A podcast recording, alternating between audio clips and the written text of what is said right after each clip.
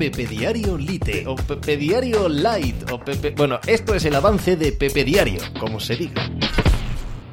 Hola, ¿qué tal? Hoy estamos a jueves 9 de abril del año 2020. Os hablo desde Torrelodones, en Madrid, en España. Yo soy eh, Pepe Rodríguez y este es el programa número 432 de Pepe Diario Lite o Light o Lite o Light, que no sé cómo se dice y es evidente que no lo voy a saber ya nunca. Lo que viene siendo el resumen del programa que hacemos cada día, unas dos horas y cuarto, dos horas y media más o menos hablando de deporte, incluso hoy, incluso jueves santo tiempos excepcionales, pues medidas excepcionales. De los mil y pico programas que llevo, son ya seis años haciendo el programa, eh, es la primera vez que se hace que se hace en Jueves Santo, ¿eh? Que paséis buena Semana Santa, por cierto. En fin, ¿de qué hemos hablado hoy? Hemos hablado de, en principio, de Tom Brady. Ayer Tom Brady hizo una entrevista en, en Estados Unidos, en la radio, ante uno de los mejores entrevistadores que yo conozco, que se llama Howard Stern.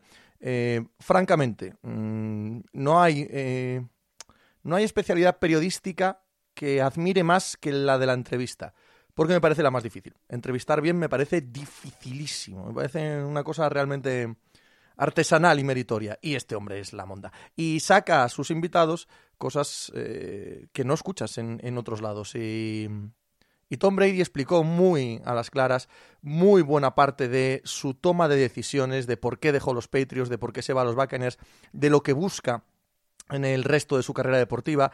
Sobre todo, y eso es lo que más eh, gracia me hizo, lo que más me gustó, de cómo le importa un carajo el legado y lo que piensen los de fuera eh, de él, de si tendría que haber seguido siempre en el mismo club, de si ya no está al mismo nivel, de que tiene que pensar en qué imagen va a dejar. Mira, esas son chorradas que solo interesan, y estoy de acuerdo, a gente menor, de, de un intelecto menor, de cómo a alguien tan grande, a un mito, le va a importar lo que piensen los demás o el legado, o que salgan bien o mal las cosas. Mira, yo estoy aquí para competir, que luego no gano, no, pues, pues ya está, que digan lo que quieran de mí, no hay problema. Si eso lo van a escribir dentro de 15, 20 años, cuando me retire, ¿cómo me va a preocupar en mi toma de decisiones lo que otros vayan a opinar, ¿no? Y tiene tanta razón y eh, tiene tanto que ver con cómo veo yo el mundo, cómo veo la vida, cómo veo la actividad y el coger la vida por los cuernos y lanzarte por ella, no importa. Que, que, piensen o que opinen de, ti o de lo que vayan a escribir de ti, de tendrías que haberte retirado antes, retírate tú si quieres. No es que no eres igual que con 27 años. ¿Y, ¿Y qué? Pues ahora tengo 42 y 43 y juego a esto y hago esto. ¿Qué pasa? Y igual pierdo, pues pierdo. ¿Quién más me da lo que vayas a escribir tú al respecto de tendrías que haberte retirado antes. Tendrías que haberte retirado los Patriots. Retírate tú, de donde te dé la gana. Bien, perfecto Tom Brady en ese aspecto. No, no puedo estar más de acuerdo con su visión del mundo y de la vida. Además, hablo también de el, eh, eh el vodevil que tienen montado en el Barça, Bartomeu vuelve a defenestrar a una junta directiva. Van siete vicepresidentes que se cepillan cinco años. Siete vicepresidentes que se cepillan cinco años. Eso es, que son todos unos inútiles o que este hombre no soporta que alguien le lleve la contraria, aunque sea uh, de vez en cuando. Pues esa sensación da. Y además los ha puesto a los pies de los caballos, ¿no?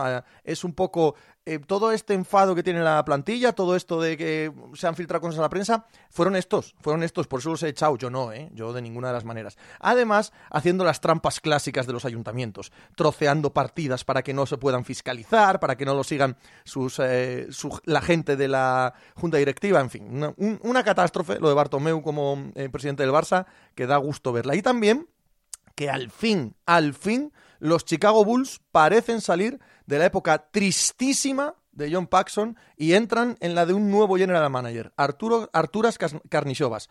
Joder, cuánto me alegro. Llega tarde, llega muy tarde, pero era hora de que los Chicago Bulls enderezaran el, el rumbo y al menos en los despachos Parece que sí. Todo eso lo explico en el programa de hoy, podéis escucharlo en pepediario.com. Vais allí y os suscribís. Siete días gratis. Tras siete días, si os mola lo que escucháis y os quedáis, os empiezo a cobrar tres euros al mes porque quiero seguir haciendo esto el máximo tiempo que pueda y solo lo voy a hacer si me lo pagáis. Lo dicho, feliz Semana Santa. Ala, hice hacer algo por ahí, pero por favor no me salgáis de casa.